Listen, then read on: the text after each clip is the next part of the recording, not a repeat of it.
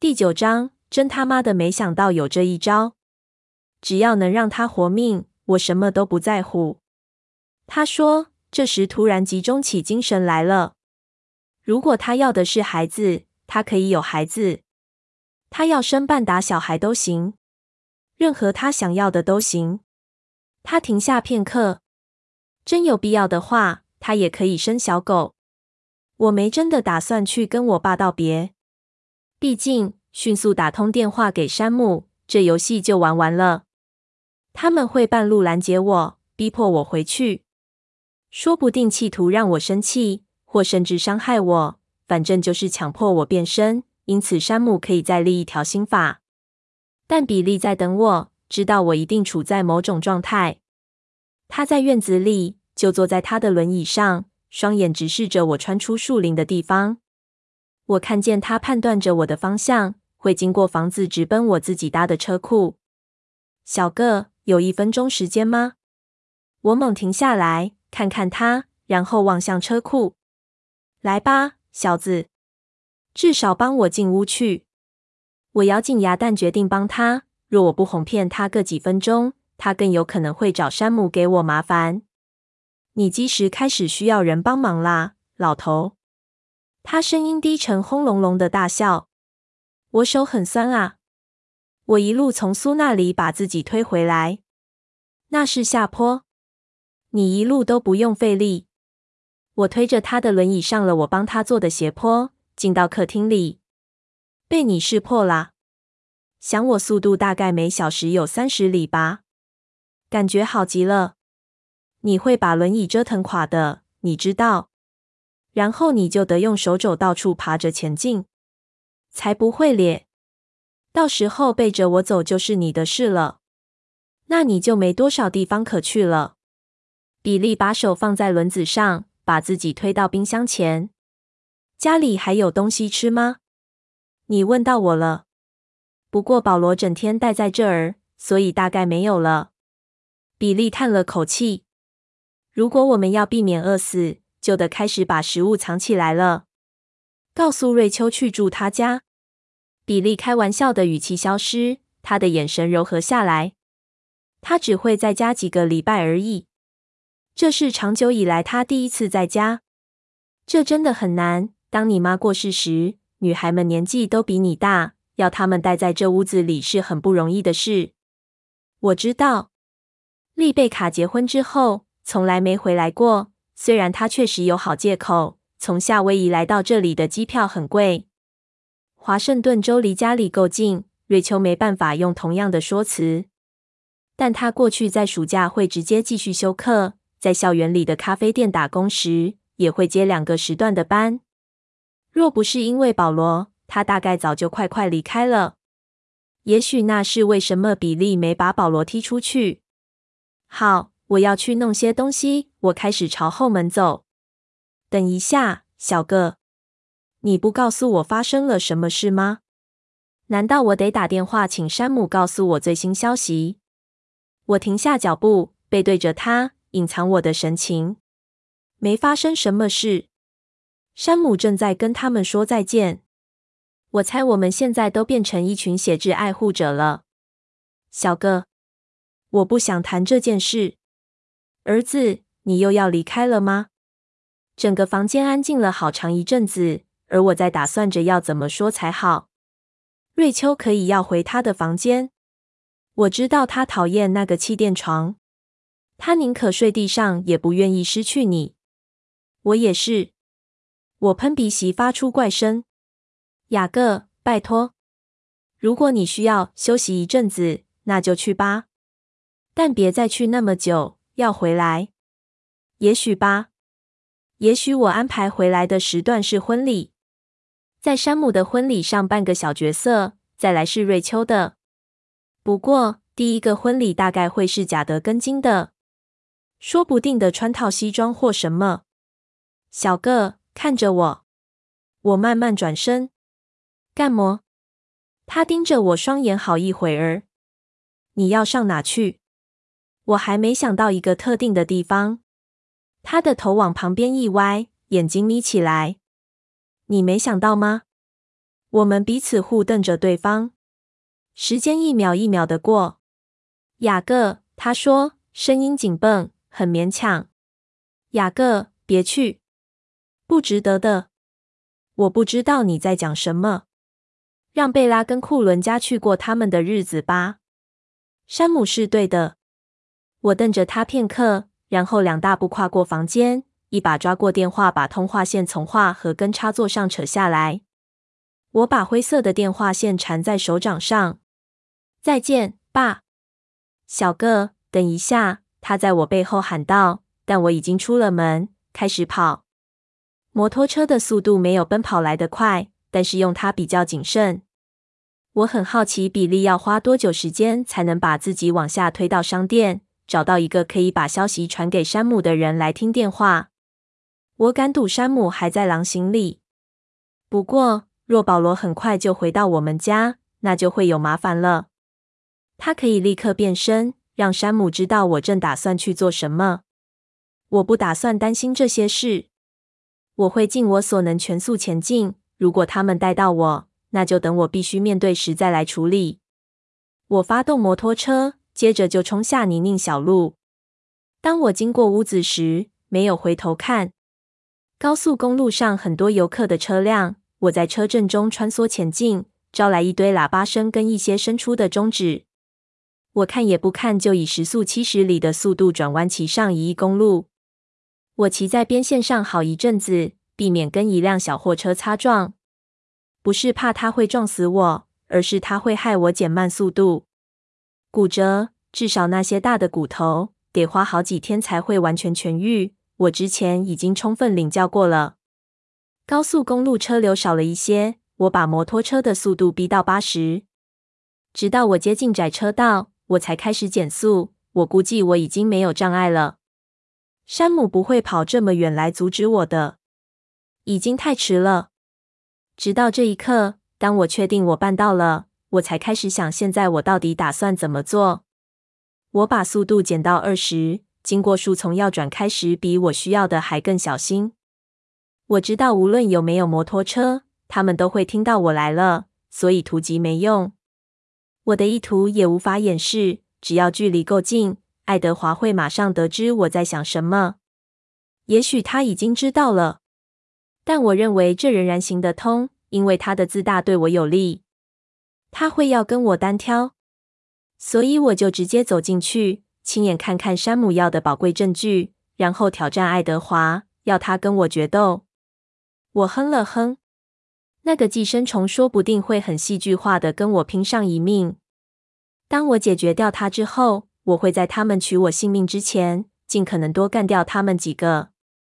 哈，我好奇想着，山姆会把我的死视为挑衅吗？说不定会认为我是咎由自取，不想冒犯他那些永远的最好的朋友们。车道敞开到了屋前的草坪，那股臭味对我迎面袭来。像烂番茄那么臭，呃，臭气冲天的吸血鬼！我的胃开始翻搅，要忍受这股恶臭一定很难。现在不像上次我来的时候，那时这股恶臭被人类的气味冲淡了不少。不过若用我狼的鼻子来闻，会更可怕。我不确定该期待什么，但那栋白色的地窖毫无生命的迹象。当然，他们知道我来了。我熄了引擎，聆听这片寂静。现在我可以听见那两扇宽阔的白色大门另一边传来紧张、愤怒的喃喃低语。有人在家。我听见自己的名字，不禁露出微笑，很高兴得知我造成他们一些紧张。我大吸了一口气，屋子里的味道一定更糟。一步越过那些阶梯到门廊，我的拳头还没敲到门，门就开了。那名医生站在门前，眼神肃穆。哈喽。雅各，他说，比我预期的还要冷静。你好吗？我用口深吸了一口气。从打开的门涌出来的恶臭简直让人昏倒。我很失望，来应门的是卡莱尔。我宁可来开门的是露出利牙的爱德华。卡莱尔韦时态，像个人类之类的。也许是春天我受重伤时，他好几次都到家里看诊。但这样跟他面对面。又知道自己正计划可能的话要杀了他，实在让我很不舒服。我听说贝拉活着回来了，我说：“呃，雅各，现在真的不是谈这事的好时机。”医生似乎也很不自在，但不是我期待的那样。我们可以稍后再谈这件事吗？我瞪着他，呆住。他是在要求我把决一死战延后到更方便一点的时候吗？接着，我听见了贝拉的声音，粗糙嘶哑。于是我什么都不能想了。为什么不行？他在问某人。难道我们连雅各都要瞒着吗？有什么意义？他的声音也不是我期待的样子。我试着回想今年春天我们对付的那批吸血鬼新手的声音，但所有我记得的都是咆哮。也许那些新手也没有老手具有的像铃声般刺耳的声音。也许所有新手吸血鬼的声音都是嘶哑的。雅各，请进。贝拉用嘶哑的声音更大声一点说。卡莱尔的眼神绷紧了。我很好奇贝拉是不是很渴。我的眼睛也眯起来了。借过，我边对医生说，边绕过他。这真的很难。他违反了我所有的本能，让自己背对他们其中之一。不过，也不是不可能。如果天底下有所谓的安全的吸血鬼，那恐怕就是这温和到奇怪的地步的家长了。打斗开始之后，我会远离卡莱尔。要杀的已经够多了，不必包括他在内。我横跨一步走进屋里，保持自己背对着墙。我的双眼扫视整个房间。现在每样东西都白皙明亮，包括那六个聚在一起站在白色沙发旁边的吸血鬼。他们全在这里，全聚在一起，但那不是让我僵在当场、下巴掉到地板的原因。是爱德华，是他脸上的神情。我见过他发怒，见过他傲慢，也曾见过一次他深受痛苦的样子。但这，这已经远超过了痛苦一词。他的眼神半疯狂，他并未抬起眼睛怒视我，他双眼朝下瞪着身旁的沙发，脸上的神情像是有人点火在烧他。他的双手垂在身侧，僵硬如爪。我甚至无法享受他的痛苦，我只能想到一件事，会让他变成这个样子。我的双眼跟随他的，我在看见他的同时嗅到他的气味，他温暖、清新。人类的气味。贝拉半隐藏在沙发的扶手后面，蜷曲着像个胎儿的姿势，双臂抱着他的膝盖。有好一会儿，我除了看见他还是我所爱的贝拉，他的皮肤依旧柔软，像白皙的蜜桃，他的双眼依旧是巧克力色之外，什么也看不见。我的心怪异，急剧的跳动。我怀疑这会不会只是个欺人的梦？不久后我就会醒来，然后。我真看见他了，黑眼圈明显，因为他整张脸十分憔悴。他瘦了吗？他的皮肤似乎绷紧，好像他的颧骨会穿破皮肤凸出来似的。他深色的头发大部分拨到脑后，胡乱打了个结，但有几缕头发坍塌在他额头与脖子上，粘在他皮肤上附着的那层光泽的汗水上。他的手指与手腕似乎有什么不对。看起来脆弱到令人害怕的地步。他确实病了，病得非常严重，不是骗人的谎言。查理告诉比利的是不是捏造的故事？就在我瞪大眼睛看着他时，他的皮肤转变成了浅绿色。那个金发吸血鬼，爱引人注目的罗斯利，朝他弯下身子，挡住我的视线。他俯身摆出的是个奇怪的保护的姿势。这真不对头。我几乎知道贝拉对每件事的感觉，他的想法很容易就让人一眼看穿。他们有时候就像印在他额头上一样，因此他不需要告诉我一个情况的每样细节，我就能明白。我知道贝拉不喜欢罗斯利。当他谈到罗斯利时，我能从他扁嘴的样子看出来，那不光是不喜欢他，是很怕罗斯利，或他曾经很怕。但现在，当贝拉抬头看他时，并无恐惧。他的表情像是抱歉之类的。接着，罗斯利从地板上抓起一个盆子，及时放到贝拉的下巴前，让他呕吐进去，声音很响。爱德华在贝拉旁边跪了下来，他的双眼充满了痛苦折磨的神情，而罗斯利伸出手，警告他退后。这全没道理，我实在不懂。当贝拉可以抬起头来，他对我虚弱的笑了笑，有些窘迫。真对不起，让你看到。他对我低声说。爱德华无声的呻吟，他的头猛落在贝拉的膝盖上。他把一只手贴在他脸颊，好像他在安慰他似的。我没察觉到双脚已经带自己朝前走，直到罗斯利对我发出嘶声，突然挡在我跟沙发中间。他像个电视上的人，我不在乎他挡在那里，他根本不像真的。罗斯，别这样，贝拉低声说，没事的。金发妖女推开，不再挡我的路。不过我敢说，她痛恨自己这么做。她蹲伏在贝拉的头旁边，怒视着我，绷紧了，随时准备扑过来。我连做梦都没想到，她这么容易被我忽略。贝拉，怎么了？我低语。想也没想，我也跪下来了，趴在沙发椅背上，就在她丈夫对面。她似乎没注意到我，我也几乎没看她一眼。我伸出手去拉贝拉空着的手，把她捧在我双手中。她的皮肤冷得像冰。你还好吗？这真是个蠢问题。他没回答。雅各，我真高兴你今天来看我。即使我知道爱德华听不见他的想法，他似乎还是听见了我不知道的意思。他埋在盖着他的毯子里，又呻吟了一声。他则轻抚着他的脸。贝拉，怎么回事？我追问，用我的双手包紧了他冰冷、脆弱的手指。他没回答我，相反的，他环视了房间一圈，像在搜寻什么，神情既是请求又是警告。六双黄色的眼睛回瞪着他，最后他转向罗斯利。罗斯，帮我起身好吗？他问。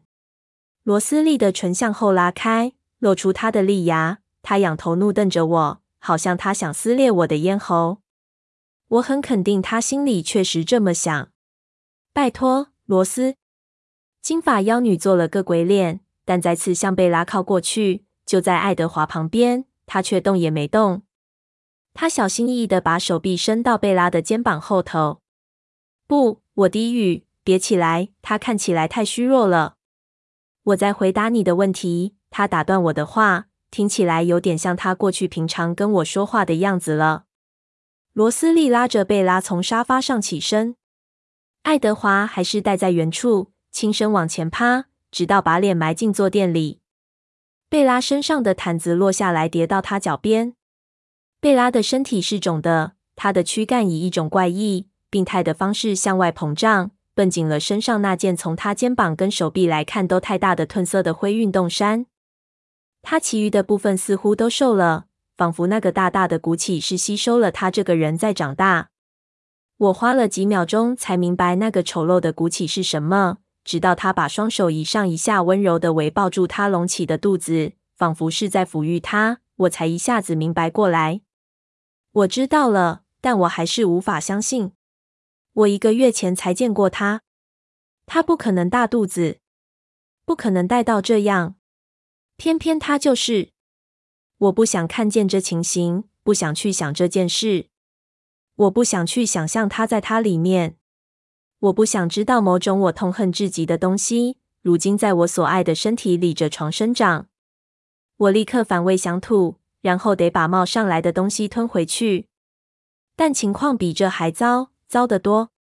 他变形的身体，他脸上的骨头突出顶着皮肤。我只能猜他看起来这副样子，肚子这么大，病得这么重，是因为在他里面那个管他是什么的东西，正在拿他的命来喂养自己。因为他是个妖怪，就跟他爸爸一样。我始终知道他会害死他。他听到我心里想的话，头猛地抬起来。前一秒钟我们都还跪在地上，下一秒他已经站起来，俯视着我。他的双眼漆黑，毫无生气，底下的眼圈是深紫色。到外头去，雅各！他咆哮。我也站起来，这下轮到我俯视他。这正是我来的目的。让我们解决这件事吧。我同意说。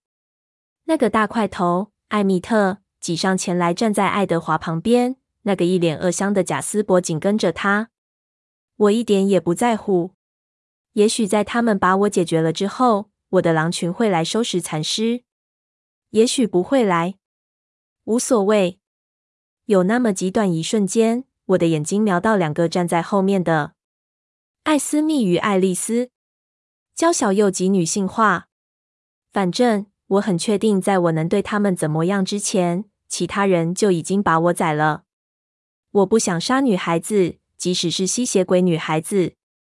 不过，对那金发妖女，我说不定会破例。不。贝拉喘着气说：“她有点失去平衡，往前绊了一下，伸手去抓爱德华的手臂。罗斯利跟着她一起动，仿佛有条链子把他们锁在一起似的。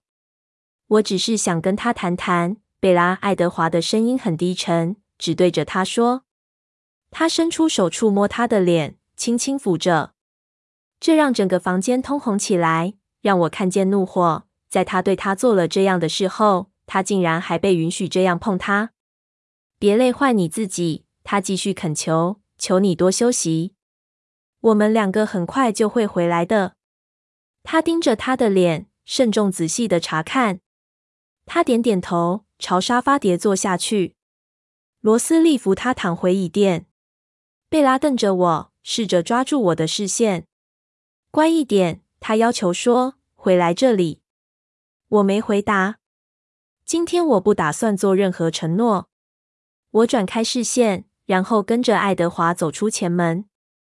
我脑子里有个随意、不连贯的声音记录着：把他跟整个家族分开并非难事，不是吗？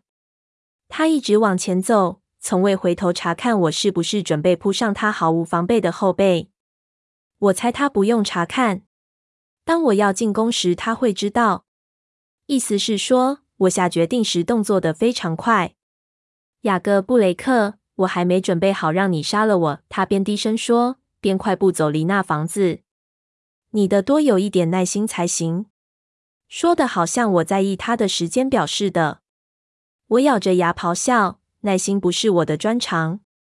他继续走，走到离房子好几百码远的车道上，我紧跟在后。我全身发热，手指发抖。就在爆发的边缘，已经准备好了，正在等待。他毫无预警停下来，转身面对我，脸上的表情再次令我僵住。有那么片刻，我只是个毛头小子，一个一辈子都住在同一个小镇上的毛头小子，只是个孩子。因为我知道，我得再活得久一点，受苦受得多一点，才有可能了解爱德华眼中灼人的痛苦。他抬起一只手。仿佛要拭去额上的汗水，但他的手指抹过脸时，却好像要把他花岗岩般的脸皮撕扯下来似的。他漆黑的双眼在眼窝中燃烧着，没有聚焦，或正盯着实际上并不存在的东西似的。他的嘴张着，像要尖叫，却没有声音发出。这是一张被绑在柱子上、正在被活活烧死的人的脸。有那么片刻，我说不出话来。这张脸太真实了，我在那大屋里见过他的阴影，在他跟他的眼中看见他，但他这时的神情做了最后的确定。这是他棺材上的最后一根钉子，他正在摧残他，对吗？他快死了，我知道。当我这么说时，我的脸就像他脸的水中倒影，更软弱，但不同，因为我仍在震惊之中。我还没让自己的脑子完整吸收这件事。事情发生的太快了，但他有足够的时间走到这个地步。不同的是，我已经在我脑中想象过太多次，太多种失去他的方式了。差别只在于，他从来都不曾真正属于我，让我可以失去。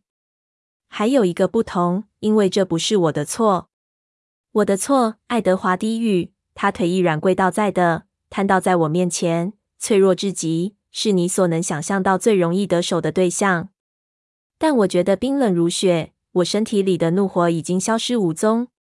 是的，他对着泥巴呻吟，仿佛正对着土地忏悔。是的，他正在谋杀他。他的崩溃无助激怒了我。我要的是打斗，不是处决。他那沾沾自喜的优越感现在到哪去了？那为什么卡莱尔不做点事情？我怒吼。他是个医生，不是吗？把他从他身上拿掉啊！于是他抬起头看我，声音很疲倦，仿佛是像个幼稚园的孩子解释第十次了一样。他不让我们动手。我花了一分钟才搞懂这句话。老天，他真是死性子！当然。为这妖怪的孽种赔上一命，这真是有够贝拉！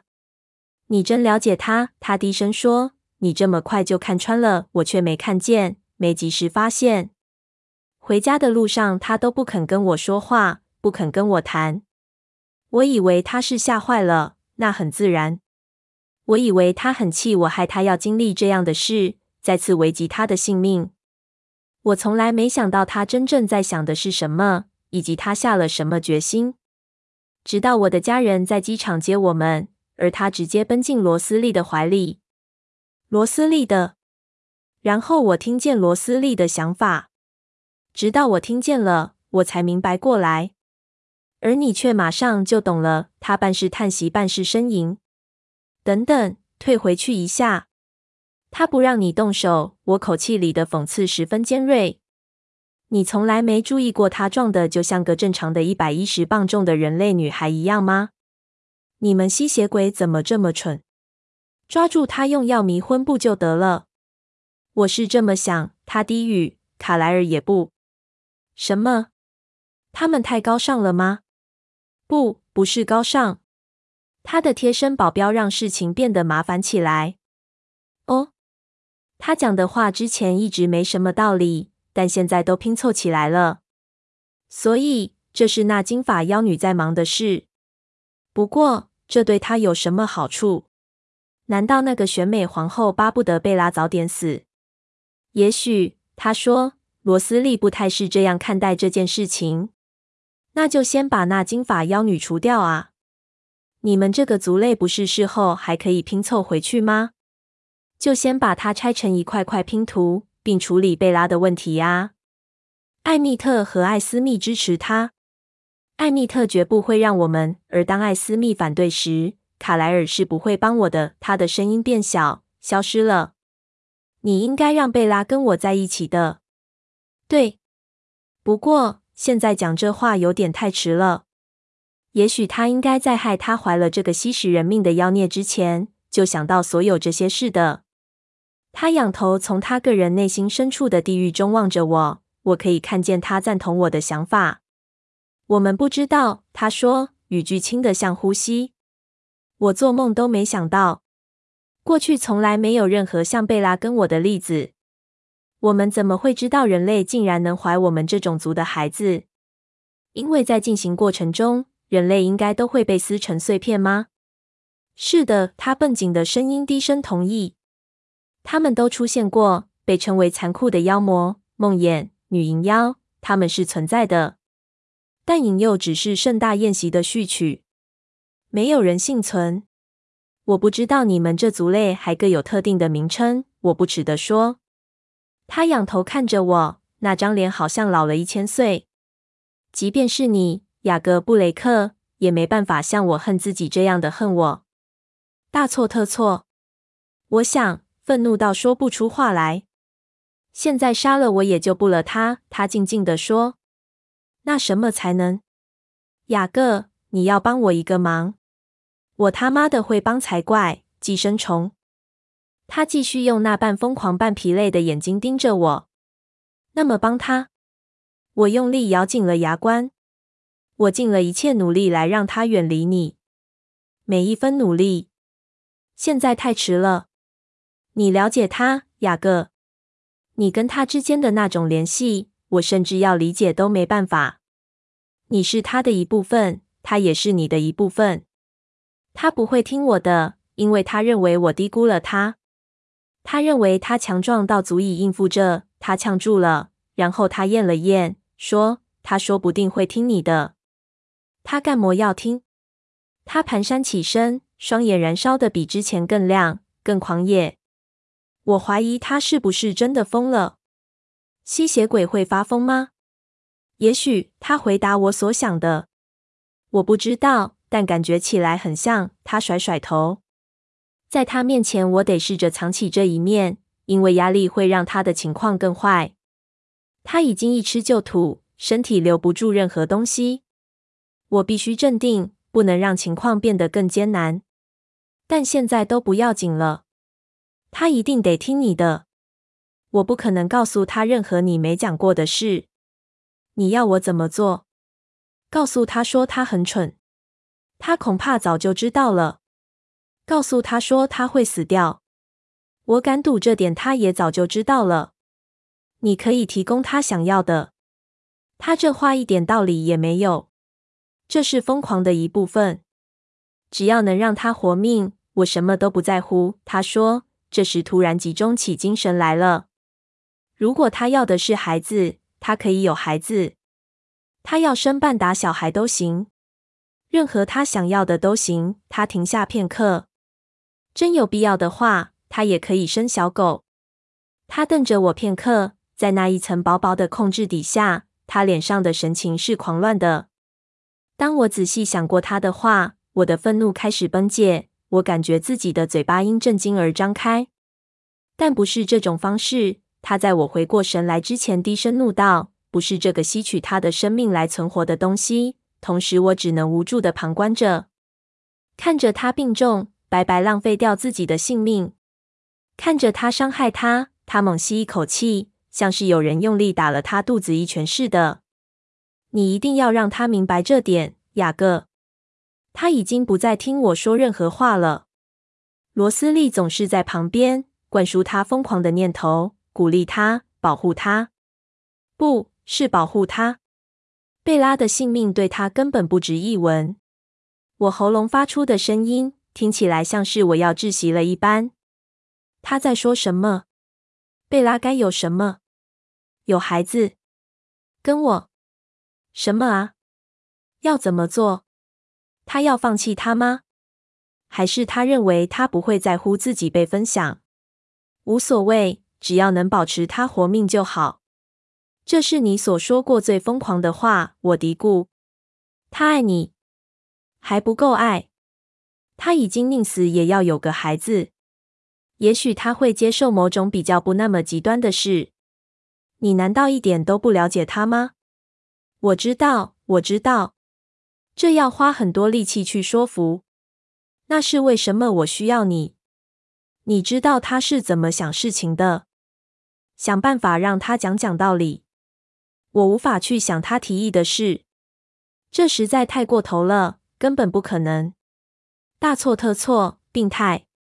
周末的时候把贝拉借来，周一再还回去。像部出租电影一样，真是乱七八糟，真是诱人。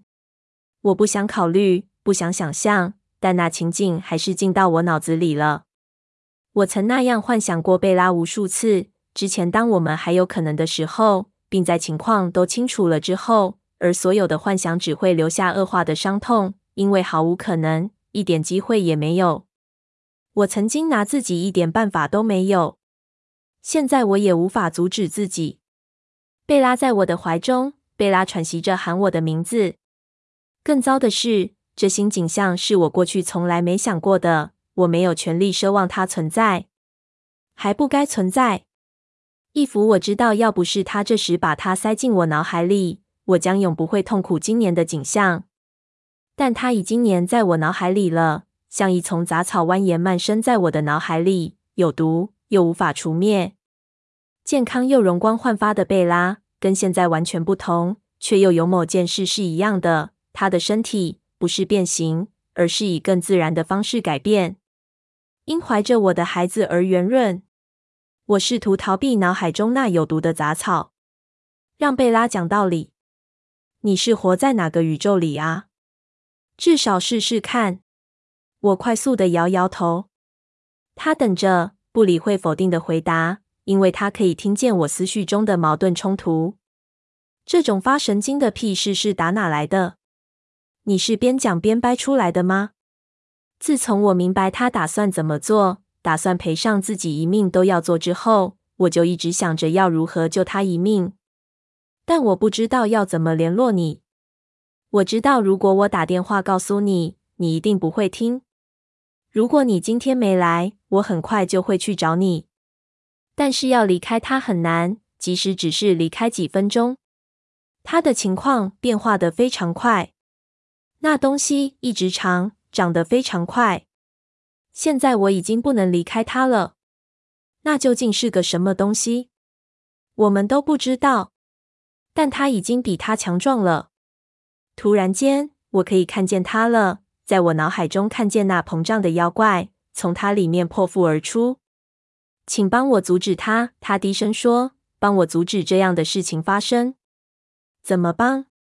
借由我提供种马的服务吗？”当我这样讲时，他甚至没退缩，不过我却退缩了。你真是有够病态！他绝不会听从这种事的。试试看吧，反正又没有损失，这还能伤害谁？这会伤害我。我被贝拉拒绝的还不够多，还要再添这一项吗？受一点苦却能救他一命，这样的代价会很高吗？问题是这不会有用的。也许不会，不过也许这会令他糊涂一下，也许他的决心会动摇。所有我所需要的只是片刻怀疑、不确定，然后你就从底下抽回之前提出的。只是开个玩笑，贝拉。如果他要的是个孩子，他会得到孩子。我绝不食言。我不敢相信自己竟然在想这件事。贝拉一定会揍我，虽然对我来说不痛不痒，但那说不定又会弄断他的骨头。我不该让他跟我谈的，害我满脑子混乱。我应该现在就宰了他。不是现在，他低声说，还不到时候。对或错，那东西都会毁了他。你也知道，不必急在一时。如果他不肯听你说的，你会得到你的机会。当贝拉的心脏停止跳动的那一刻，我会恳求你毁了我的。你不用求太久。他的嘴角露出疲惫的一笑。我正在等你这么说。那么，我们就这样讲定了。他点头，伸出他冰冷。坚硬如石的手，我咽下险恶作呕的感觉，伸手握住他的。我的手指包围住那岩石，摇了一下。我们就这样讲定，他同意说。